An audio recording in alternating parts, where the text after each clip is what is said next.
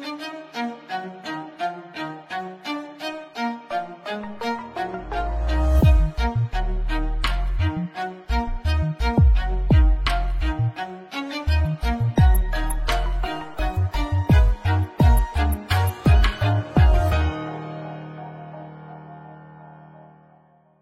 Olá, futeboleiros! Olá, futeboleiras! Futre apresenta Código Euro, episódio número 15. Chegamos e estamos ao vivo para mais um podcast sobre o futebol europeu aqui no Spotify, onde você acompanha todos os podcasts do Futre e o Código Euro toda quinta-feira no seu agregador né, de podcast favorito, Spotify, SoundCloud, Google Podcasts e demais agregadores. Uma semana bem movimentada, né, com uma pequena pausa de Champions League para as Copas, né, as Copas aí, Copa do Rei, que está na fase semifinal. Hoje, quando a gente está gravando, quarta-feira, 1 de março, o Sassunha venceu por 1 a 0 o Atlético Clube, né, primeiro jogo, gol do Abde Exalzuli. Nessa quinta tem Barcelona e Real Madrid.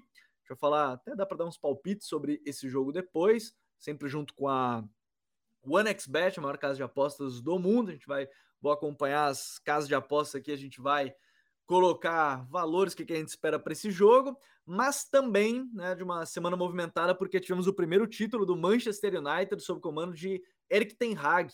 Né? O Gabriel Mota ele brincou que ah, ia vir classificação do gol do Rashford, não teve gol do Rashford, mas teve classificação do United, virada em cima do Barcelona. Né? Então, a gente vai falar sobre isso. Primeiro, o primeiro título veio no final de semana, né, na vitória por 2 a 0 em cima do Newcastle. Grande destaque para Casemiro, o Rashford fez gol. E também a gente vai falar de mais duas situações. Uma na França, onde Mbappé e Messi parecem cada, cada vez mais aqueles bromances, né? Os caras estão cada vez mais ligados um no outro, é, participando. Agora na goleada em cima do Olympique de Marseille, dois gols para o Mbappé com duas assistências do Messi, gol do Messi com assistência do Mbappé. E também, ainda na Inglaterra, o Liverpool volta e entra de vez na briga para classificar para Champions League. 39 pontos, é o sexto colocado, tá a seis pontos do Tottenham, mas o Tottenham tem um jogo a mais. Então a gente vai falar sobre isso. É claro que tem o Newcastle entre essas duas equipes. Newcastle é quinto, tem 23 jogos, então tem um a menos que o Liverpool e dois a menos que o Tottenham, com 41 pontos. Tem muita coisa para a gente comentar hoje. Tá aqui ao meu lado o homem que acertou a classificação do United, meu querido Gabriel Mota. Tudo bem, Gabi? Seja bem-vindo. Eu falei que se o United classificasse eu nem ia chamar ele, mas tudo bem. Tudo bem, eu já, depois do, do gol, na volta do intervalo que o Barcelona sofreu, eu já falei, cara, a virada vem. Tinha falado pro Vini durante o, ó, a virada tá vindo. Então, já imaginava que isso ia acontecer mais uma vez. Depois a gente fala até sobre o jogo um pouquinho. Mas seja bem-vindo, Gabi, tudo certo? Fala, galera. Eu só não fui expulso do podcast porque o Rashford não fez gol. Aí acho que, acho que É, senão ia ser uma cravada é, ali, brava. dele agora. Mas vai ser interessante a gente falar sobre essa semana, né? Não tem Champions, mas é, a gente teve vários acontecimentos importantes, principalmente o título do United, que a gente vai reforçar bastante aqui. Esse projeto que o Ten Hag assumiu lá atrás, ele toma diversas decisões importantes, né? dentro e fora do campo e acaba resultando na, na primeira glória, assim, né? Que para alguns pode não ser nada, né? Uma Carabao Cup, mas pro, na conjuntura do United já é uma coisa muito relevante, né? Depois de seis anos sem título. Mas vamos para mais uma aí. É, bora, bora para mais uma. É legal de ver aí. A melhor parte da comemoração da Carabao para mim foi ver o vídeo do Ten Hag rebolando junto com o Garnacho e com o Anthony todo o molejo de um neerlandês ali junto com, com os sul-americanos, fantástico. Vinícius Dutra está aqui com a gente também, tudo certo, Vini? Hoje tem bastante coisa para a gente falar. Acho que também destaque para você que foi o único que apostou na classificação do PSG, inclusive, né? A nossa bingo tá rolando lá de quem é que vai classificar. Vai apostar certamente muito em esse Messi Mbappé para o jogo lá na Baviera que a gente vai falar aqui hoje, né? É isso aí. Estamos aí para mais uma. É, esse jogo da volta é importante. Messi e Mbappé é, é uma dupla que é bem complementar. Assim, eu acho que se o PSG focar nesses dois é, no próximos, no, nos próximos anos, acho que seria interessante para o PSG. Eu acho que é, a lesão do, do Messi, do Messi não, do, do Neymar acabou é, fazendo com que o PSG ganhe um jogador a mais. E eu acho que para um jogo contra o Bayern, o time ganhar talvez um, mais um defensor, é importante, e é uma dupla que tem tudo para castigar essa defesa do, do Bayern no jogo da volta, uma defesa que sempre cede espaço. E mas a gente tem muito muito que debater, tem que bater o Liverpool, né? Que está mal, mas eu acho que tem uma perspectiva que está nos detalhes. É, eu acho que tem ajustes que o Klopp fez que uh, deram muito errado contra o, o, Real Madrid, mas que eu acho que na liga podem dar certo e, e o time pode, quem sabe, buscar a vaga. No mais, vai ser um prazer estar aqui com vocês. Tem uns detalhes legais para a gente comentar hoje aqui no Código Euro. Então, se você acompanha nosso podcast, compartilha também com os amigos, manda a sua opinião sobre os temas enquanto a gente for comentando sobre eles. Depois pode deixar para a gente nos comentários aqui o que a gente vai falar. E ainda vamos falar um pouquinho mais sobre a Juve, hein? Porque se não fosse a punição, e eu não estou dizendo aqui que está errada a punição que a Juventus sofreu, mas o time seria vice-líder da Série A italiana 12 vitórias nos últimos 15 jogos para a equipe de Maximiliano Alegre. E a gente contou no ontem, ainda na terça-feira, né, 28 de fevereiro, com o retorno de Paul Pogba, né, depois de muitas lesões. Primeira partida dele no retorno da Juve, inclusive. Né, então, é, destaque também no, no episódio de hoje. Mas vamos começar falando sobre esse título do United. Ele é capa também do episódio. Você acompanhou as artes do nosso querido Felipe Borim, nosso diretor de arte, está vendo ali um, um bonito Eric Ten Hag, bem fardado. Ele que uh, você, eu vou começar justamente pelo que você falou, Gabi, que pode ser uma Carabao Cup, ok, mas me parece que é algo mais no sentido, talvez pegando um exemplo do que foi o primeiro título do Arsenal com o Arteta, de dar uma moral, de, de elevar ali um momento, porque o United faz uma primeira metade de temporada bem abaixo da média, para não dizer ruim. Volta da Copa, né, em meio a talvez a expectativa de um caos, né, porque entrevista do Cristiano, saída do próprio, o time não estava rendendo bem e de repente o time começa a alavancar, depois a gente fala de algum, alguns pontos chaves até, mas é um título de maneira geral, se a gente começa falando sobre essa, essa, essa conquista da Carabao, é um título para dar moral para esse momento que o United vive, né? Tanto é, se a gente pegar até o exemplo da Liga Europa, se o Barcelona enfrentasse o, o United antes da Copa, a expectativa era uma, depois da Copa, como foi do sorteio, era, foi totalmente outra, muito mais jogo equilibrado do que do que se tinha no período do, sorteio. Então, é um título para dar moral esse, esse trabalho do Ten Hag que está recém no início, né? Não, sem dúvida, porque, é, como você bem disse, a, antes da parada da Copa, se a gente for traçar assim é, todos os resultados que o United alcançou, por exemplo, não ter classificado em primeiro no grupo da Europa League, já era uma coisa meio desastrosa, por mais que fosse a Real Sociedade, o adversário, tudo você passa por mais uma eliminatória que vai ter os times que descem da Champions e ainda ter o Barcelona como, como adversário por conta do sorteio, já era uma coisa para lá desastrosa, falando da temporada, né? Mas era muito mais do que isso, porque o discurso desde o início era, era de restabelecer o clube, de, de formar uma, uh, um novo modelo de jogo, embasado no que o Ten Hag é, acredita e também aliando com o que a Liga oferece, né? Porque a gente sabe que ele fez vários ajustes é, do jogo dele é, para estar tá ali competindo de igual para igual. Por exemplo, naquele primeiro clássico contra o Liverpool, que ele vence em Old Trafford, ele fez vários ajustes em relação ao que ele prega de jogo realmente. Principalmente o Rashford, que é um jogador que a gente sempre esperou que sairia mais da canhota, jogando como centroavante e dando profundidade mais para uma transição mais rápida, né? E ali a gente começa a questionar se o Ten Hag vai ser o Ten Hag ou se o Ten Hag está fazendo, é, digamos que uma transição para um novo estilo na Premier League. E a gente viu que ali era só, digamos que, é, um paliativo para que ele conseguisse competir antes de fazer com que todos entendessem realmente como ele queria jogar e como o time deveria jogar daqui é, com o decorrer dos anos, né? Que o projeto é de longo prazo. E acaba que isso é, dá para ser enxergado nos grandes jogos, exceto contra o City, naquela paulada que o United tomou no Etihad. É, e nos jogos menores, contra é, equipes que, em tese, ofereceriam menos perigo, é, isso não foi concretizado, até porque a posse de bola não era tão eficiente assim. E, e, acaba que, com a questão do Cristiano, que desde o início foi um enigma se ia dar certo ou se não ia, se ele estava disposto a se adaptar, se ele estava disposto é, depois é, a ser só mais um jogador de grupo, vai jogar uma partida, na outra vai bancar, não vai jogar todas, enfim. É, eram vários enigmas que a gente tinha pela frente e a gente sempre falou aqui, né? Pelo menos eu e o Gabo, a gente sempre discutiu isso, de que o desfecho não parecia positivo, nem para um nem para outro, se continuasse essa forçação, digamos assim, né? É, para que a narrativa desse certo. E desde sempre foi incompatível, e não só foi incompatível no campo, como foi incompatível também em questão de, de ideia, em questão do fora do campo, realmente, né? Como a gente viu vários problemas acontecendo. E o Ten Hag toma a decisão de deixar uma estrela à parte, e isso fez. É fez bem para a equipe, né? Porque a gente via muito, até a mídia inglesa fala bastante isso, que o jogo não era tão fluido assim com o Cristiano. Nem era só por ele, pelos movimentos dele, que ele não estava na melhor forma, mas também porque os jogadores tinham muito aquele movimento natural é, deles, é, psicologicamente, mas antinatural em relação ao jogo do Ten Hag, que era buscar o Cristiano a todo momento em posições que não dariam... O, o objetivo não seria alcançado tão com tanta fluidez ou tão rápido assim, sabe? Tipo, você estaria atrasando uma jogada, atrasando uma transição, tocando no Cristiano, não tocando, sei lá, abrindo o jogo para o Rashford acelerar, sabe?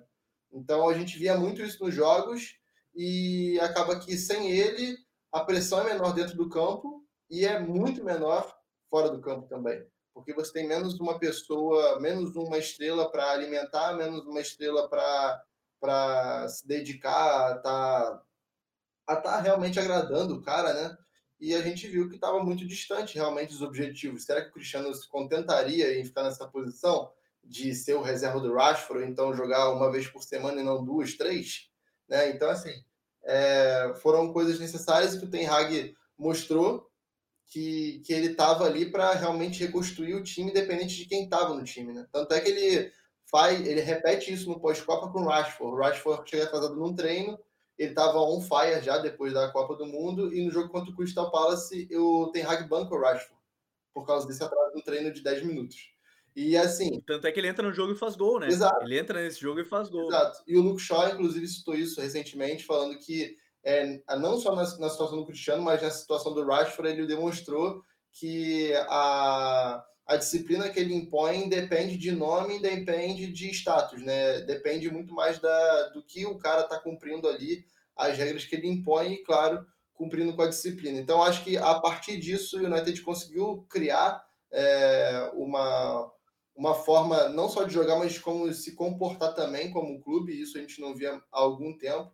E o resultado foi o primeiro título que foi o primeiro título que o United realmente disputou, né? o campeonato inglês está longe do desfecho ainda. É, a Carabao Cup é o primeiro título que o Ten Hag poderia almejar e ele ganhou. Então, assim, é, não é a melhor das coroações, assim, está longe de ser a coroação do projeto que ele, que ele realmente quer, mas é o início, né? E demonstra que o processo está sendo bem aceito e todo mundo está acreditando no processo.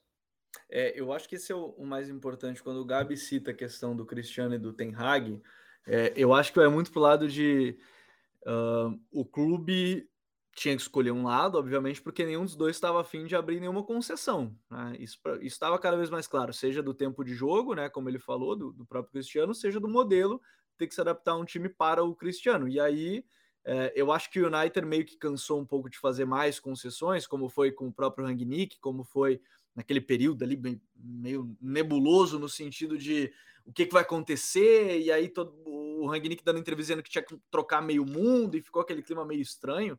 E, e aí agora decidiu, não, vamos, vamos dar de fato as chaves para o Ten Hag, Ten Hag vai, vai ele comandar toda essa questão do futebol, e, e aí vem a, a saída. E aí, Vini, eu quero tocar justamente no nome que foi citado mais vezes pelo Gabi, que eu acho que para mim é, é, é o ponto-chave desse Manchester United, que é o Marcos Rashford, né? Que além de ser o garoto do clube, né? Que sempre tem aquela questão de ser um garoto formado na equipe, eu acho que isso traz um, um apelo. É, talvez se gerasse a dúvida quando o Cristiano saiu de pô, quem é que vai fazer os gols que o Cristiano costumava fazer? E, bom, o Rashford nessa temporada tem 25 gols e 9 assistências em 39 jogos. É, se a gente olhar as últimas quatro temporadas aí do, do Marcos Rashford, com exceção da temporada 21-22, que é a última, que ele fez cinco gols, deu duas assistências, a gente pode voltar um pouquinho na temporada 2021, em que ele fez também mais de 20 gols, né? Ele fez 21 gols, deu 15 assistências em 57 jogos, e na temporada 19-20, que ele também participou de 22 gols, é, com 22 gols e 12 assistências em 44 jogos, ou seja, 34 participações em 44 jogos, mostrando todo o impacto que ele tem. Uh, de novo sendo importante, né? Então, assim, e, e, é legal de ver esse novo posicionamento dele, inclusive, né, Vini? Porque ele jogou contra o Barça, jogou como um segundo atacante atrás do Ver, na frente do Verghorst, né? Como um centroavante com o Verghorst meio armando, mas já jogou atrás do Verghorst, já jogou pelo lado esquerdo nessa necessidade. E talvez o grande nome desse momento do United seja ele, né? Depois a gente fala um pouquinho do Casemiro, pela liderança também, mas o, o grande nome que está é, dentro de campo acaba sendo o Rashford, né? É, o, Rashford tem sido o, o grande jogador de impacto desse, é, em termos de gols né, do United nesse ano. É, e, e, e, talvez é, isso foi até um pouco esquecido, porque a última temporada antes do Cristiano é, Ronaldo ser contratado, ele também, já, ele também é, vinha bem, né? A temporada de gols foi muito boa. Então, ele, ele é um jogador que precisava ser é, esse protagonista. É, a época, né? Antes do Cristiano Ronaldo chegar até com, junto com o Marcial, mas o Marcial é era um jogador que não muitas vezes não tinha continuidade, né? Muitas vezes lesão, enfim, ou, ou irregularidade. E o, o Rashford é, acabou, agora com o Cristiano Ronaldo saindo, é, se tornando mais um protagonista, né? É, e, ele, e ele é bem importante justamente pela essa versatilidade no, do, dentro do elenco, pela capacidade de poder jogar no lado esquerdo. Ele até pode jogar na direita também, mas no lado esquerdo e como, e como um camisa 9, né? Como um 9, na verdade, né? Como esse cara para fazer gols. E, e, dentro de um time tão vertical como é o United nos jogos grandes, né, nos jogos pesados, o United busca, uma, busca sempre ter uma postura de é, pressionar muito bem a saída de bola do adversário, roubar bem e transitar com pouco campo. E, e nessa proposta, com pouco espaço e, e com espaço para correr, é, o Rashford é muito bom. Ele tem sido muito letal também, com, com, boas, com boas ocasiões que o, que o time é, cria, né? Então ele está sendo um diferencial. Eu acho que é um jogador que, que, que pode ter esse crescimento, inclusive ano que vem, é, na Champions League, né? Eu acho que isso, que essa temporada e a, e a última temporada e a última temporada antes do Cristiano Ronaldo chegar demonstram que o Rashford ele pode ser esse é, franchise player, né? Ele tem essa capacidade porque tendo um ali um, sistema para ele, ele pode brilhar e, e assim, eu acho que o United ainda precisa de um de peças, obviamente, para o ano que vem, mas essa, essa cota de gols ela tem sido bem importante. Tem sido um jogador decisivo, inclusive, né? Muitas vezes ele faz gols que empatam ou que viram jogos. Isso é bem importante. É, isso aí é. Isso mostra o nível que ele tem apresentado de novo. São nas últimas quatro das últimas cinco temporadas ele fez pelo menos 20 gols, sem contar as assistências. Então aí a gente já tem o impacto do jogador, porque uh, aquela coisa de o Cristiano e o Messi meio que banalizaram o cara fazer 20 gols. Pô, 20 gols é gol pra caramba. Não é todo é. atacante é. que faz 20 gols, né? Porque quando a gente olha, na aí é que aí tem o Haaland que vai lá e faz um monte, o Mbappé, mas cara, não é fácil fazer 20 gols uma temporada, né? Então, ficou meio banalizado isso, a gente vai ver daqui a pouco, porque é que tem os super artilheiros, né? Ah, o Leva, que tinha, um, uma cota grandíssima de gols, o, o, Benzema agora nessa última temporada dele, uh, o Messi, Cristiano nem se fala, o Haaland, o, o Mbappé, mas no resto, fazer 20 gols, sei lá, 20 gols e 15 assistências, como foi uma dessas temporadas, é muita coisa, né? 35 gols, é, a média era praticamente 0,7 né, por jogo, ou seja, é, um ter, dois terços dos jogos ele fazia ou gol ou, ou dava assistência. E a gente não pode deixar de falar de outro cara, né, Gabi, que é o Casemiro. É, quando ele chegou, a gente já tinha essa noção. Acho que foi o, foi o primeiro código euro, inclusive, que era sobre as contratações. Que o Casemiro foi citado aqui. Acho que a gente falou muito sobre a questão do impacto dele fora de campo é, como liderança. E tem se mostrado dentro de campo também, né? Essa liderança, esse cara que entendeu o espírito, sabe o tamanho do United, é, saiu de um desafio que era o Real Madrid, onde ele já era pentacampeão de Champions, ou te, eu não lembro se ele é tetra, eu acho, né? Ele não chegou a participar da primeira daquele, enfim, quatro, cinco Champions. É, vem para o United que ele tem um desafio grande, ele é cinco, né? Cinco, né, Vini? Então, bem lembrado, são cinco Champions pro para o Casemiro, é, é, é, um cara que não só dentro de campo, mas fora dele é, é, é peça importantíssima. Assim, hoje dá para dizer que ele é um dos capitães do time, né, né, Gabi? É, o, o Casimiro, eu acho que a, o, o Rashford provavelmente é a figura que mais entregou o resultado até agora, mas a figura mais simbólica desse projeto do Ten Hag dentro do campo, com certeza é o Casemiro, pela função que ele desempenha inicialmente, né? Porque a gente já até falava, eu lembro da gente falando isso no primeiro Código Euro, que a gente citou as contratações.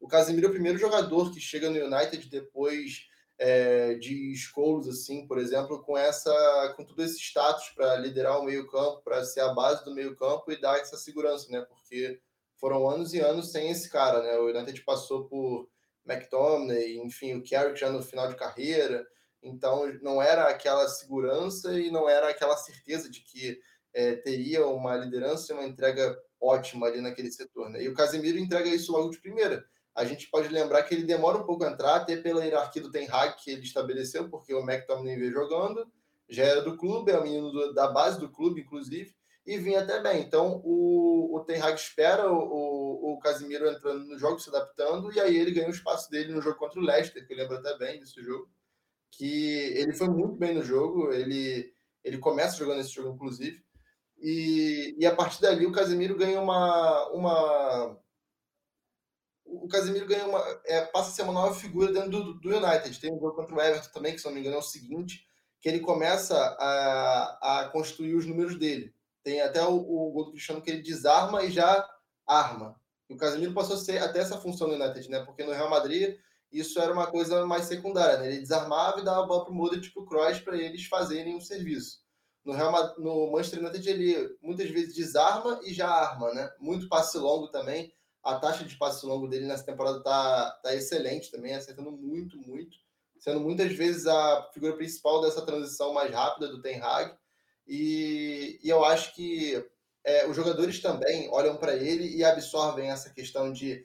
Não, não é só o fato do cara ser vitorioso, ter cinco Champions nas costas, porque isso o Cristiano também tinha, né? Mas eu acho que também tem a ver com a questão do como é que o cara consegue trazer o elenco coeso com ele, sabe? O, é, que ele pensa não só nele, mas como no elenco também. Às vezes no elenco. Ele estava por abraçar, ele, ele quis abraçar todo esse contexto, né? Exatamente. Exatamente. E é aí que ele ganha o respeito e a admiração de todo mundo, porque você vê que, assim, é, os caras ficam loucos com ele. Toda entrevista que os jogadores dão e são perguntados pelo Casemiro, eles é, não só elogiam, como, cara, para eles é uma figura distante, até parece o Casemiro, sabe? Parece que ele é o dono do clube quando os caras estão falando, sabe? E, e, é uma coisa é, simbólica da gente ver, porque o Ten Hag deu essa confiança para ele, né? Inclusive, tem uma, uma cena muito interessante desse, dessa final da Carabao Cup, que ele faz um dos gols, tudo no final do jogo. É, ele, quando acaba o jogo, ele vai reclamar com o Bruno que o Bruno não deu a bola no meio, que acho que era para o Sancho, que o Bruno sai em dois contra um e ele leva até chutar na área. Ele devia ter dado a bola para o Sancho antes e o Sancho sairia só com o goleiro. E o Casemiro, em vez de, de, de, comemorar o título com o Bruno, ele vai reclamar com o Bruno que ele poderia ter matado o jogo, sabe? Com aquela bola. Então, assim, isso só ilustra o quanto o cara não só é competitivo, mas como ele exala essa competitividade dele para todo o elenco. E isso, querendo ou não, eleva o sarrafo, né? Eles não estão elevando o sarrafo para alimentar alguém como era o Cristiano, sabe? Eu, eu acho que dá para a gente traçar esses dois paralelos. É, quando você tem o Cristiano ou o Messi no seu time, você aumenta o sarrafo porque você tem que servir uma figura a mais, uma figura que é além do jogo, né? É, e o Casemiro não, o Casemiro você eleva o sarrafo porque ele te exige isso e porque você vê ele fazendo o dobro do que você faz. Né? Então, assim, eu acho que, que isso é muito emblemático e, claro, o Ten Hag usou muito isso é, a seu favor para ter o êxito que teve e a gente vê a fase, a fase atual do Casemiro que é esplêndida. Né? É, não fa... Por isso que a gente sempre diz, né? Não, fa... não, não dá para ficar. Ah, o Casemiro tem mais de 30 anos. Cara, às vezes é o auge do cara, físico, técnico, mental, tático. Assim, acho que tem casos e casos, jogadores e jogadores, mas uh, sempre aquela velha máxima de não, depois dos 30 não dá para sair contratando. Cara, depende muito. Jogador como o Casemiro tá sempre no meu time, com 31, 32, cara, tá no meu time. Né? Ele ia brigar com o Busquets ali, né, para ser cinco, mas pode jogar os dois também. Mas é isso aí, tá sempre no time do cara. Então, assim, esses jogadores com esse tipo de mentalidade, para um clube que tava precisando, né, eu acho que era isso que o United tava precisando, esse tipo de jogador, é, é, é, é fundamental dentro dessa, dentro dessa, dessa lógica. Agora, ainda na, na questão da Inglaterra, Vini, a gente pode sair de Manchester e vai a Liverpool. Aí o pessoal pode escolher a cidade que prefere, prefere Manchester, prefere Liverpool, prefere os Beatles, prefere o Oasis, aí vocês escolham. Mas é, a gente vai a Liverpool falando dessa questão de mentalidade, é, a gente estava tá num time muito em transição, né? É, de temporada passada de brigar por título, de chegar em final de Champions para um time que cambaleou bastante nessa, nessa temporada, mas agora volta a brigar por uma classificação em, em Liga dos Campeões, né? Com 39 pontos. Tá aí a 6 do Tottenham, tem uma briga com o Newcastle e Tottenham é, agora até a reta final da, da temporada. Uma Champions que muito, muito. Eu só não vou dizer que é impossível, porque o Liverpool já teve dessas, né? De estar tá tomando um três gols de diferença e conseguir classificar. Por isso que eu não vou dizer que, que tá perdido. Porém, do outro lado tá o Real Madrid. Então, é, eu fico quase que dizendo que é 99% de chance, porque o Real Madrid sabe muito bem lidar com essas situações. Mas é um Liverpool que está é, numa fase que não pode não classificar para Champions porque precisa gastar, porque precisa não, mas quer contratar reforços de alto nível como o Bellingham, por exemplo, e o Bellingham precisa de um projeto com Champions, mesmo que as notícias sejam de que ele gostaria de fechar com um clube independente disso, é, independente de estar com a Champions não, porque é o time dele, o time do coração dele, ele falou com o Gerrard e não sei mais o que, mas ao mesmo tempo que está nessa pressão, apesar de ter um jogo a menos que, que o Tottenham, tem um a menos que o próprio Newcastle, que tem dois pontos a mais, e é um momento de transição para o Liverpool, mas que volta a ganhar jogos, que era o mais importante numa, numa sequência que estava bem ruim, né? Exatamente, o Liverpool é, vinha numa sequência muito ruim, e, e eu acho que assim, a, em termos de resultado, né, a temporada de Liverpool e de Chelsea ela é, ela é parecida. Só que eu acho que o Liverpool, ele recentemente, ele tem uma perspectiva que ainda não está tão evidente, né? E que, mas que envolve o Darwin Nunes, que é certamente o jogador é, mais é, questionável, questionado e criticado na, na, temporada, né? E por conta do valor que ele custou e a expectativa também. Mas é, a chegada do Raco para o time é, e principalmente a utilização rec é, recente dele como esse falso 9 é, fez o Darwin Nunes entrar melhor agora no sistema, partindo da direita por cento, né? E partindo até daí muita gente vai lembrar ah, na Copa do Mundo ele também jogou assim e no, no, e no Benfica também fez vários jogos jogando na esquerda. Só que eu, eu acho que é, acho que agora é uma questão mais de contexto assim. Existem movimentos que realmente privilegiam ele ele faz o primeiro gol de, de letra ali, é, atacando ali, vindo ali da, da, da do, do, segundo poste, né? E aparecendo dentro da área. E, e, contra o Newcastle, ele já foi essa, ele já foi essa ameaça entre o espaço do zagueiro pela direita, pela, pela direita defensiva, né? E o lateral. Então ele, ele, ele, ele consegue ser essa ameaça nos momentos com bola. Então ele é um cara do desmarque é, é, ao espaço, ele é o cara que consegue receber essa bola né, facilitada vindo dos do jogadores que, que armam de trás. E o Liverpool tem, tem eu acho que encontrado é, alguma produção nesse novo ataque. Rakpo, é, Darwin Nunes e, e, e Salah. Né? O Salah também tem crescido de rendimento recentemente. E, e, claro, muita gente vai lembrar recentemente do resultado contra o Real Madrid. Mas eu acho que é um resultado muito à parte. É... E eu acho que para a Premier League, é... eu acho que vai funcionar. Eu acho que já funcionou contra um adversário forte.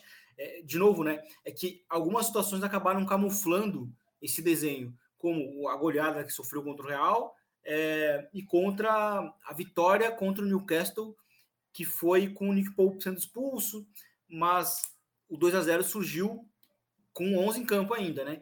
E, eu acho que a produção até ali, ela nesse, ela, ela, ela, ela, ela, ela é bem cabível assim de análise, assim. Por isso que me deixou até bem animado para a reta final de temporada do Liverpool.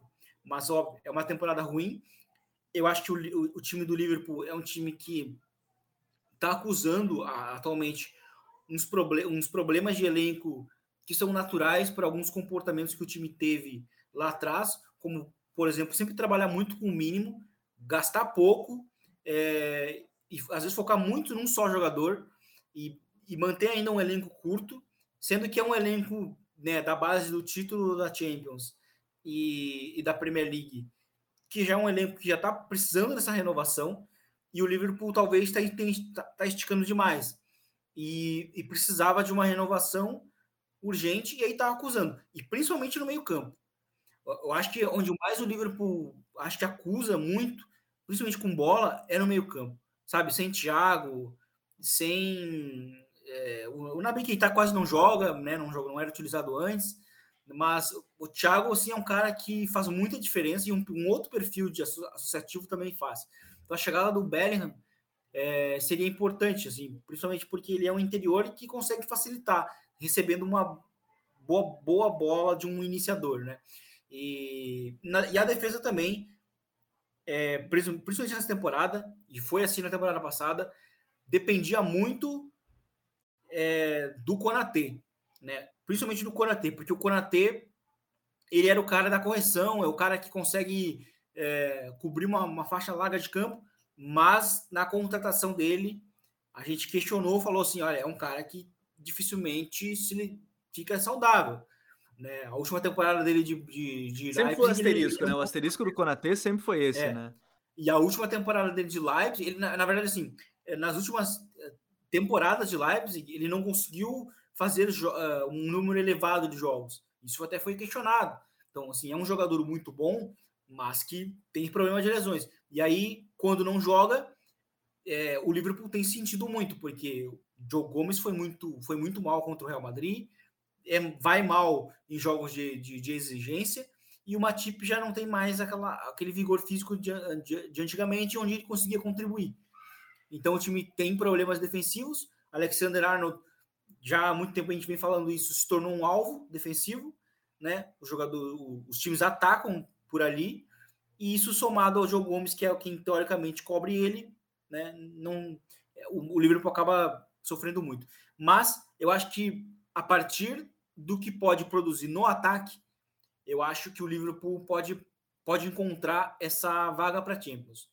Por isso, né? Outra coisa que eu não questionei, que não, não critiquei também, tem sido a pressão alta do Liverpool, porque eu acho que há muito tempo não tem sido não tem sido efetiva como era antigamente, sabe? Eu acho que é, é, o, o Liverpool antigamente condicionava os jogos com a pressão alta. E, e, hoje eu acho que essa pressão alta ela vive muito da fama dela, né? Que, que veio lá do início. E, e muito do que o Liverpool consegue produzir hoje, é, principalmente em casa, vem do fato do Anfield, né, que é um estádio que, intimida e, e, e, vem muito por realmente por empurre, muito mais do que por organização.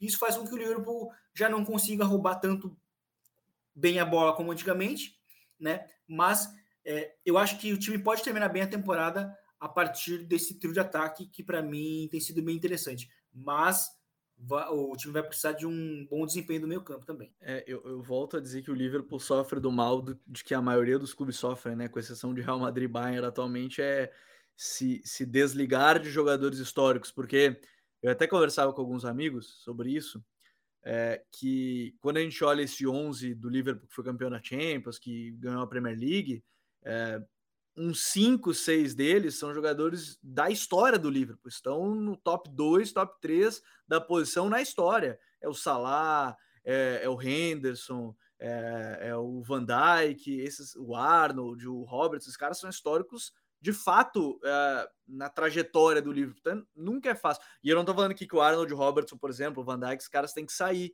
Mas, por exemplo, o Henderson tá no momento que ele precisa de um substituto, ou pelo menos alguém para acompanhar junto. É, a, a saída do Mané e do Firmino, o Firmino não a saída, mas o momento do Firmino, o time faz muita falta. O Mané, é, isso aqui a gente comentava muito, o Mané era o mais autossuficiente do trio.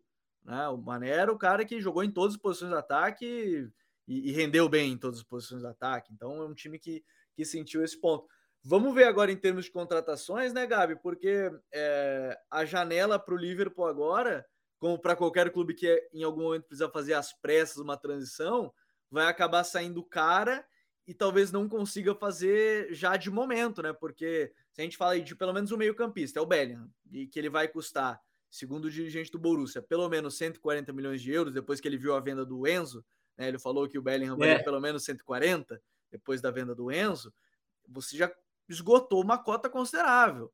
Então, só um jogador não vai resolver. é, é, como essa equação vai ser feita pelo Liverpool a partir de agora, né? Com ou sem Liga dos Campeões, inclusive, né? É, é, é, interessante a gente tratar isso, porque eu até vi uma aspas do, do agente do Salah hoje, é, perguntaram a ele sobre é, o futuro dele no Liverpool, mesmo sem a Champions. E aí ele diz que eles nem não passa nem pela cabeça deles não estar na Champions. Então isso acaba sendo uma coisa interessante para a gente ver como condicional, né? Para muito jogador aí.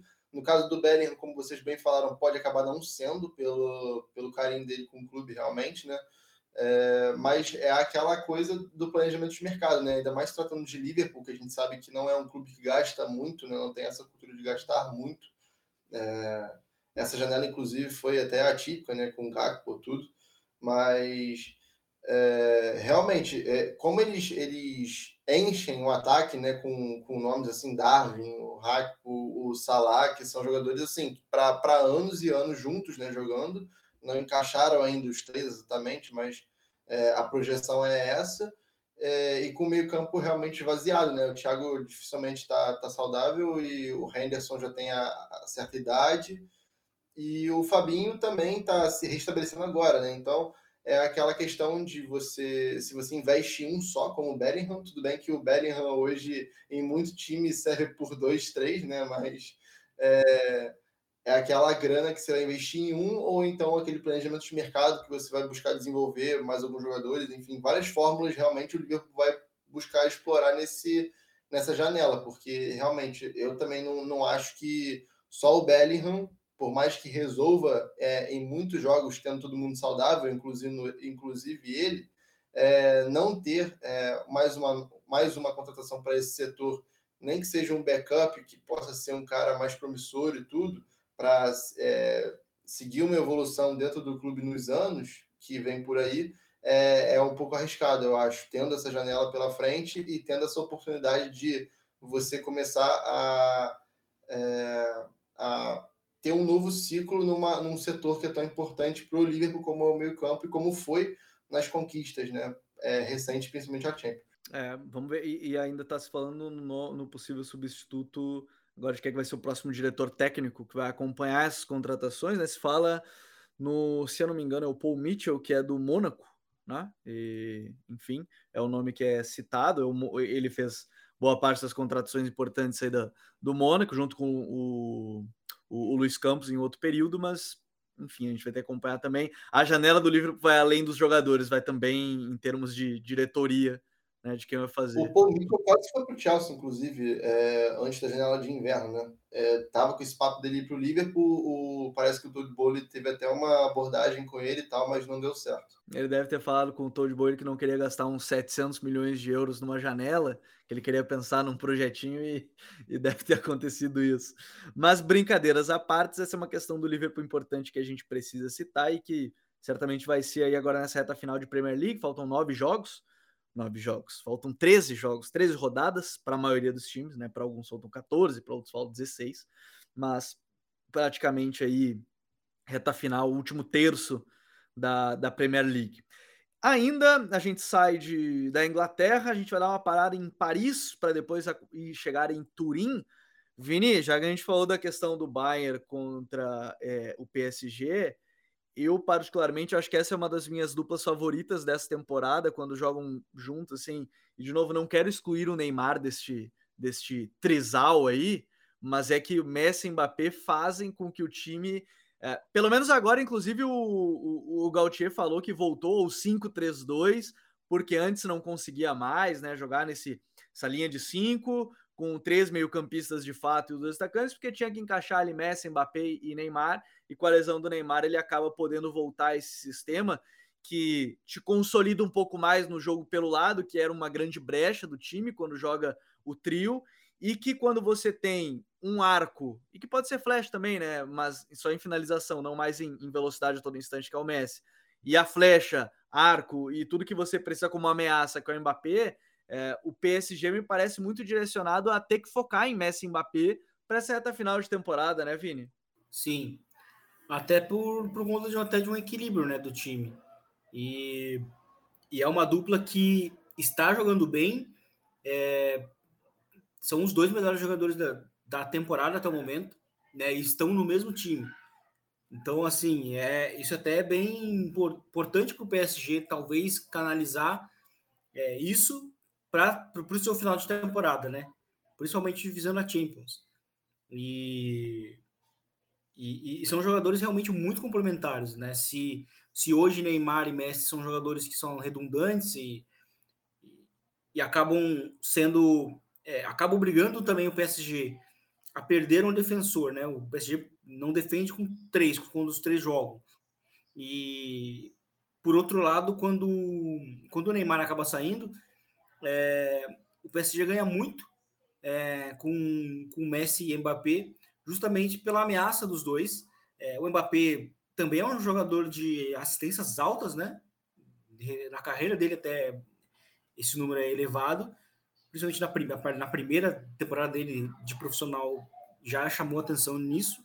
É, mas o, é, o, o, o Mbappé, ele é um cara que, que jogando, não, não estando 100% contra o Bayern, ele já conseguiu causar um estrago bem grande.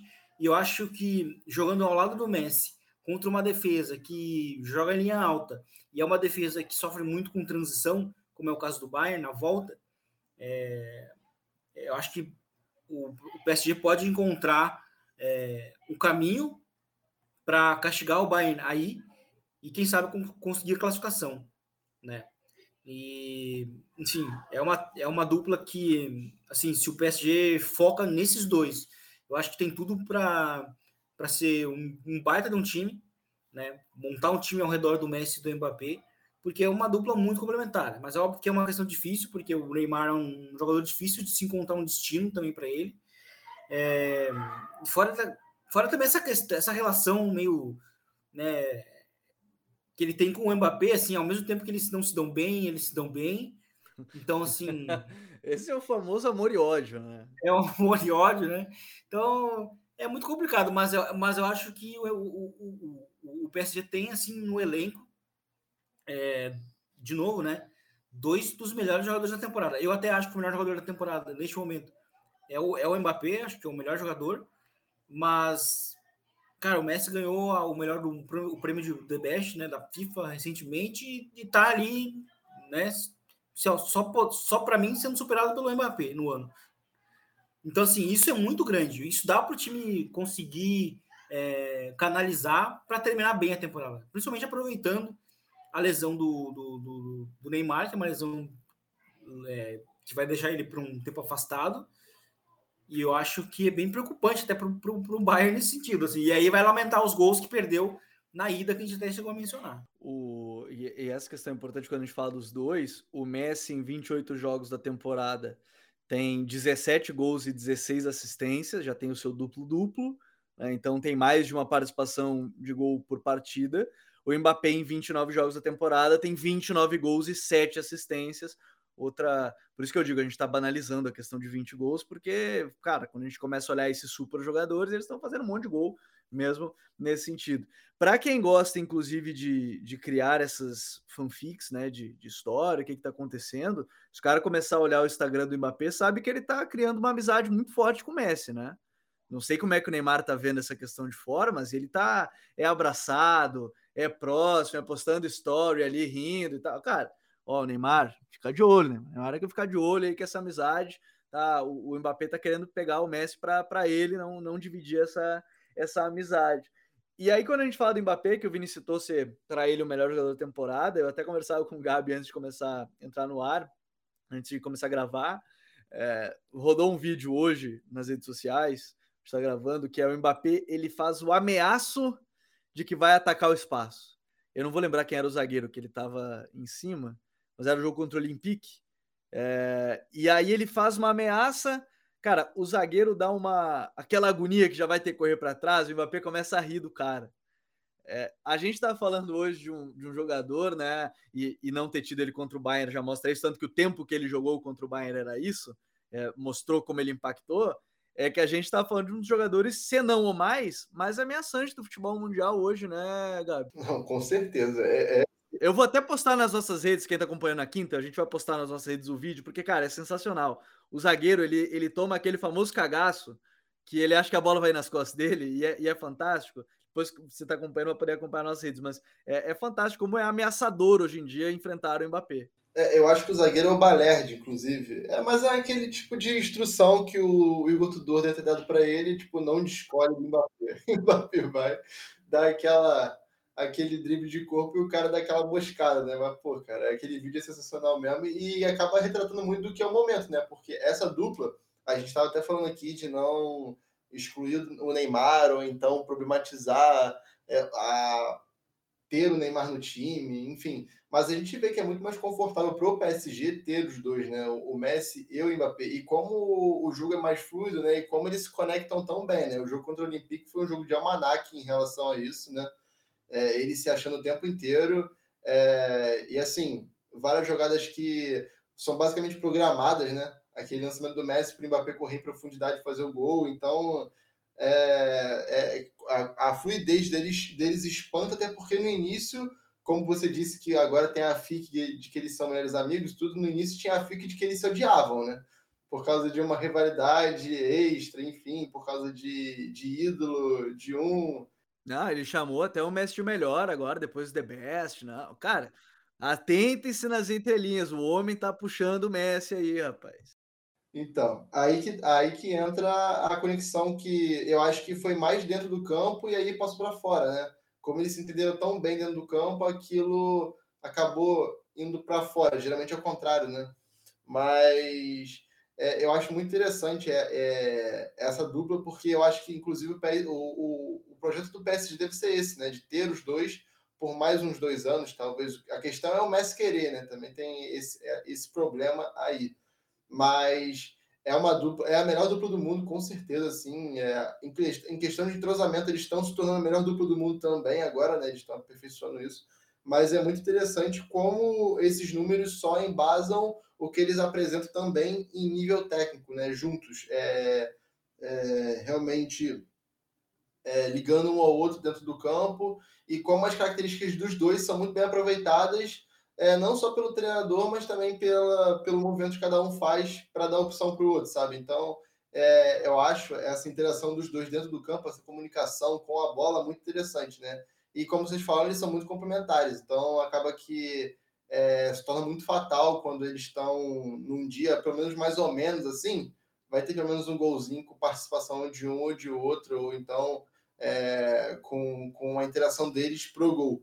Então eu acho que o PSG, o trunfo deles para o final de temporada realmente é esse, né? Não só na Champions, mas para garantir o título do francês também tem sido a válvula de escape do PSG nesse início de ano que não foi tão bom assim, né? A gente falava três derrotas é, nesse 2023 que chegou até a ameaçar o cargo do Gautier em algum momento. E, e agora essa vitória contra o Olympique de Marselha acho que dá essa tranquilidade, dá esse fôlego e dá a confiança necessária para enfrentar o Bayern porque o Olympique, a gente sabe até pelo esquema, era uma equipe que seria muito difícil de, ser, de, de atacar e de penetrar, né? E eles conseguiram justamente com essa transição rápida e o entendimento dos dois. Então, eu acho que já é uma amostra que a gente pode ter para a volta é, em Munique. Eu, eu brinquei da questão do, do Mbappé e do Messi, mas tem um outro fator, né? Que bem como o Gabi citou, o Messi não renovou ainda.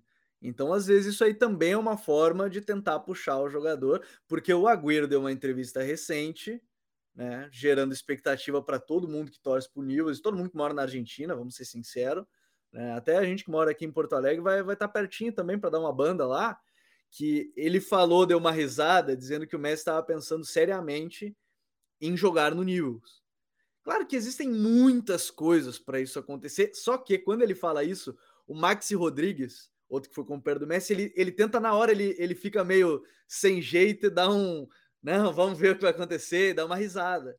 Sim, é, eu acho também, sério, me parece que o Messi também ainda está pensando na permanência ou não no PSG. Porém, eu acho que o Mbappé pode ter uma peça-chave nesse sentido de fazer convencer o jogador. Só que aí, de novo, a gente tá falando aqui que o Neymar é, é o pior do grupo, coisa assim, mas é que os três juntos é muito difícil de encaixar. A gente já viu isso com vários treinadores. E não é simples assim, porque são três jogadores que não defendem tanto. Não lembro quem foi o jogador que é comentarista agora que falou sobre isso recente. E, e que agora casualmente veio a lesão do, do, Neymar e está podendo jogar com esse time com três meio-campistas e cinco na defesa. São oito jogadores defendendo. não só sete. Então isso já influencia é, consideravelmente. E ainda de tema importante que a gente precisa comentar, eu, meu querido Gabi, é falar, o, o, o Vini, é falar sobre essa Juve, hein? 12 vitórias em 15 jogos, retorno do Pogba. É, é claro que teve a, a, toda a questão da, da punição, mas quando a gente olha na tabela, se depois da perda de vários pontos a gente tinha dúvida se a Juventus podia classificar para uma competição europeia, hoje isso ainda não é fácil, tem 35 pontos, é a sétima, contra 41 da Atalanta, que é a sexta, mas talvez o foco do time agora seja uma Liga Europa, né? Que aí é uma forma de ah, ganha a Liga Europa e, e classifica para Champions né, de maneira direta, porque talvez na Série A ainda fique um pouquinho mais complicado.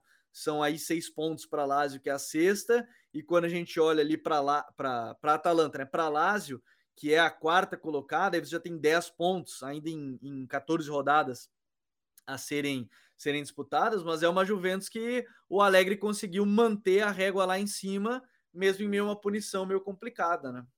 Sim, é uma pena para a Juventus essa punição, porque o início de temporada foi complicado, né, da Juventus, time com muitas lesões também naquele início, é, tanto que boa parte dos reforços até não tinha estreado justamente por conta de lesão, como o caso de Maria que demorou até para conseguir ter uma sequência de jogos. E hoje o Di Maria está jogando muito bem. É, a Juventus tem jogado bem. E, assim, é um time que, que conta com um treinador muito bom, né? um treinador que se adapta muito ao adversário. E, e que eu acho que seria um, um time para pelo menos se manter mais próximo do Napoli. Né? Nessa, nessa, nessa luta pelo título. Né? Não, não, não acho que ele seria uma ameaça, mas também porque eles já estavam numa situação considerável em termos de pontos, já estavam numa uma situação de mais, mais, de mais de 10 pontos em relação à Juventus na época que saiu a que ela de fato perdeu os pontos, mas pelo menos acho que é, é um time que seria para seria assim franco favorito a ser o vice-campeão assim, sabe? É, é uma pena, mas o time pode focar na Europa League, que aí sim é uma competição que é um pouco mais imprevisível, porque daí tipo um dia ruim pode ser o suficiente para você ser eliminado, né? E, mas eu acho que, que, a Juve, que a Juventus tem total condição é, de vencer. Acho que ela é uma das favoritas, junto com o United, né? Ao ganhar o, o título da Europa League. E pode ser um atalho para o time é, estar na próxima Champions, né? Porque o escândalo prejudica muito a imagem do time. Se o time não se classifica para a Champions League, é, os reforços não vão permanecer, né? Os mais caros, por exemplo, o Vlahovic seria um, um cara que seria muito, muito, muito buscado pelos times que estão é, na Champions. E, enfim, mas é interessante como o Alegre ele é, ele é esse cara, né? Ele é o cara que consegue encontrar soluções na diversidade. Várias vezes aconteceu isso com ele na Juventus, lá atrás, e e não tem sido diferente nesse ano, né? Uma pena, novamente, a questão dos pontos perdidos para a Juventus, né? Então, porque isso elimina de vez a chance do time buscar, acho que um top 4, principalmente numa temporada tão elevada, né? É, em termos de, de desempenho da, do campeonato italiano. É, e a competitividade tem sido, sido muito grande nesse sentido, o Gabi, e, e, e assim, né? Nesse momento da Juventus, quando a gente fala dessa estruturação, a gente não pode deixar de falar, e ainda está gravando depois do Juventus 4 a 2 no Torino. Torino segue a sua sina de não ganhar os clássicos contra a Juventus, né? E, e até talvez esse fosse o momento mais propício, entre aspas, até saiu ganhando o jogo, com dois minutos tinha feito 1 a 0 depois fez 2 a 1 mas sofreu o empate ainda no primeiro tempo, depois tomou o 4 a 2 com destaque para os brasileiros, né? O Danilo e o Bremer, mas o homem da Juventus nesse momento é de Maria, né? O homem é eu já falei isso aqui, acho que com exceção de um outro jogador, todo mundo que ganhou a Copa aí com a Argentina está em estado de graça depois da Copa, parece estar tá muito mais leve, tá jogando, é, tá jogando num, num, alto nível. De Maria, que é um homem de decisão, não seria diferente, né? Sim, é, o, o de Maria, enfim, ele teve a, a sequência que ele merecia, né? E que é, todo mundo esperava na Itália, talvez hoje, nesse, nesse recorte das últimas duas, três semanas, ele seja o jogador mais impactante é, dentre os jogadores da Série A em si, né? Porque ele decide aquele jogo contra o Nantes né, na Liga Europa, ele vem numa boa sequência na Série A também, então faz muito bem para a Juventus. E essa posição que o Alegre acha ele também nesse esquema é muito, é muito interessante, né? Porque no início da temporada, quando o time estava derrapando bastante, como o Vini falou, até a parada da Copa, é, o Alegre usava mais um 4-4-2 com o Di Maria mais é, preso como segundo atacante, não era uma não era uma posição tão fácil assim para ele que ele tenha atuado e que ele tivesse aquele, aquela liberdade no campo, né? E o pós-Copa foi muito interessante, porque como a gente fala, a gente falou aqui, a gente postou nas redes hoje, inclusive, é, que nos últimos 15 jogos a Juventus ganhou 12, perdeu 2, empatou 1 um na Série A. Essas duas derrotas foram muito marcantes, né? Inclusive, uma, a primeira contra o Napoli, que foi o 5 a 1 no, no estádio Diego Armando Maradona, é, ali o Alegre tenta uma fórmula nova, porque o Chiesa tinha voltado de lesão, e ali a Juventus jogava no 3-5-2, e ele tenta o Chiesa como ala direita, e não funciona porque o Danilo está mais consolidado como zagueiro, né? ele não está fazendo tão bem esse balanço para ser um lateral na linha de quatro defendendo, né? E aí acaba que ali a Juventus toma apanha, claro, vários erros individuais do Bremer também. Foi uma atuação que saiu muito da curva do que ele tem mantido na temporada, que tem sido uma, curva bem é, constante e elevada. É, e a derrota, para o Monza também, que foi quando o time não conseguia propor. E aí eu acho que o Alegre consegue ter é, a, realmente essa, essa noção de não só se adequar ao adversário, mas também olhar para o próprio time e enxergar quem é o, por exemplo, o Di Maria é o grande jogador do time. Como eu posso é, deixar ele mais confortável no campo? E assim o Alegre deixa o Di Maria muito mais móvel. O Di Maria sai muitas vezes da direita para o centro, é, abrindo um corredor. O Decílio se tornou o ala pela direita, dando esse balanço defensivo, defendendo com uma linha de 5, porque o Kostic é o ala da esquerda. E, e acaba que, tendo uma defesa com Danilo, Bremer e Alexandre como três zagueiros, é uma defesa muito rápida também, né? Então, assim, a sua capacidade de, de recuperação é, nos confrontos com os atacantes, mesmo que às vezes no mano e tudo, é muito grande, né? Então é, é mais um, um é mais um desafogo que o Alegre tem. E ele conseguiu lidar muito bem com isso, porque ele transformou o Alexandre em zagueiro nessa temporada. O Danilo já vem, há algum tempo jogando nessa posição, mas o Alexandre virou zagueiro nessa temporada e não só virou zagueiro, como desempenhou bem, quanto a Juventus também mudou de opinião em renovar com ele, porque não iria renovar, estava certo isso, e agora vai renovar por mais uma temporada a pedido do Alegre. Então, acho que, que o, o, tudo que o Alegre buscou até aqui encaixou super bem, inclusive o trio de meio campo, né? Porque ele traz o Nicolo Fagioli, que era um jogador é, que sempre foi uma promessa da base da Juventus. Ele começa a ser colocado em campo pelo próprio Alegre na temporada 2018-19. É, ele não é muito aproveitado pelo Sarri, é, desce de novo para o time, time B, e com o Pirlo ele joga um pouco mais mas aí ele sai e agora ele volta realmente se consolidando. Ele é titular absoluto do meio-campo, junto com o Locatelli, e provavelmente agora o Pogba vai assumir essa vaga que seria do Rabiot, talvez, é, que já não tem conseguido manter o nível de atuação que estava conseguindo ali no, bem depois do, da Copa realmente, né? Agora ele deu uma caída nesse último mês. Mas é interessante como o Alegre conseguiu ajustar e como ele conseguiu trazer também essa questão da motivação, né? Porque quando o time perde 15 pontos e você despenca para 11 lugar, é muito difícil que a reação da equipe seja, é, seja boa e rápida, né? E ele conseguiu manter isso, ele conseguiu manter esse sarrafo alto. E assim, pelo menos a minha expectativa, que acompanha um pouco mais a Juventus, assim, era que a temporada acabasse ali e talvez conseguisse beliscar alguma coisa na Liga Europa e na Copa Itália. E acaba que ele consegui, conseguiu ressurgir realmente na Série A, né? E conseguiu e consegue fazer o time jogar bem, que há muito tempo o Juventus não joga bem com sequência, né? É, principalmente com o Alegre, né? Que ficou marcado muito por isso nesse, nesse último ano, principalmente.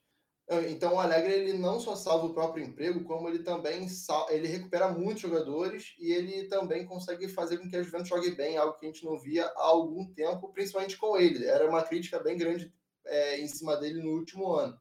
Então, é, me surpreende bastante essa recuperação da Juventus é, diante desse contexto da punição e também me anima muito o fato da equipe conseguir estar jogando bem com jogadores que não vinham entregando tanto há algum tempo, como é o caso do Alexandre, do Decílio e por aí vai. E também, mais animador ainda, é o fato do Di Maria estar nessa posição confortável e conseguir estar desfrutando de alguma forma do jogo ainda e servindo bem o Vlahovic. Então, eu acho que foi, é, foi o sucesso puro pós-Copa e, e, o Alegre é um cara que a, ele aprende muito com as derrotas, né? O fato dele se adaptar muito ao adversário faz com que ele aprenda muito com as derrotas. E dali ele tirou que, por exemplo, não daria para usar o Chiesa como ala nesse momento. E aí, aonde ele vai conseguir encaixar o Chiesa, aí já são outros 500. Eu estou bastante curioso para isso. O, o detalhe, como o Gabi falou, dois laterais no trio de zaga, dois laterais de origem, e vocês querem criticar a seleção do The Best, que tá lá com dois laterais, um zagueiro, quatro atacantes. É. E de novo, né? A seleção da FIFA Pro, vale lembrar, é votada pelos jogadores, né? Votaram na amizade lá, quiseram escalar todos os amigos. De repente eles não queriam nem colocar goleiro, se duvidar, botar mais alguém ali na linha. Uma brincadeiras à parte, isso é bem legal de isso, porque é, se adapta ao adversário, encaixa o jogador no momento que não estava no melhor momento técnico, ele vai se encaixando de certa forma, de maneira geral. Quatro temas importantes dessa semana. A gente nem falou tanto do The Best, né? O Messi ganhou mais uma vez o prêmio de melhor jogador do mundo, sétima vez que ele conquista o prêmio. Agora a gente e aí uh, vale abrir o parênteses. A gente teve provocações do, do, do Benzema, né? Postando ali o que ele tinha conquistado no período. E aí o Messi acordou hoje de manhã, viu? E aí a gente postou ele com a taça da Copa, né? E aí ele, ah, o Messi tava meio brabo, eu acho. O Messi, tá, o Messi maradoniano é assim, né? Ele acorda, ele vê que estão provocando ele, vai lá e dá uma bordadinha de leve. Já foi com o Vangal lá no jogo, agora foi com, com o Benzema. Não era disso, não. Ele, ele, ele precisou sair do Barça para dar aquela. ter esse, esse, esse espírito dele ainda mais aflorado e, com, inclusive, é, ganhar os títulos com a seleção argentina. Ganhava tudo com o Barcelona, não ganhava com a Argentina. Saiu, o Barcelona começou a ganhar com, com a seleção argentina, deu a sua resposta ao Benzema, mas aí a gente teve a, o prêmio The Best da FIFA. A gente volta na próxima quinta, aqui nos principais agregadores de podcast, Spotify, SoundCloud, todos os demais agregadores, para falar um pouquinho mais sobre o futebol europeu. Afinal de contas, começa os jogos da volta do mata-mata da Champions na próxima semana. Então a gente vai falar sobre as próximas duas semanas, destacar mais sobre essas classificações e os jogos. Vini, valeu, meu parceiro. Até semana que vem. Valeu, Gabi. Valeu, Gabi Mota. Foi um prazer. Semana que vem tem Champions de, no, de novo. Jogos da, da volta, jogos é, da ida, né? Das oitavas da, da Europa League. Então a gente tem bastante conteúdo na próxima semana e foi um prazer estar com vocês e até a próxima. Tem bastante coisa para a gente falar nas próximas semanas, com certeza. Valeu, Gabi. Até semana que vem. Valeu, gente. Prazerzão de novo. Semana que vem tem Champions e tem um esporte em Arsenal que eu estou bastante animado para ver também. Rubem Amorim e Arteta se enfrentando. Bom. Valeu. Bom sorteio da, da Europa League. É, poderia ser o Barcelona? Poderia, mas não foi, né? Mais uma vez, mas tudo bem, vamos focar na Copa do Rei que tem jogo nessa quinta e Campeonato Espanhol. A gente volta na próxima semana. Um grande abraço para todo mundo. Até mais. Tchau.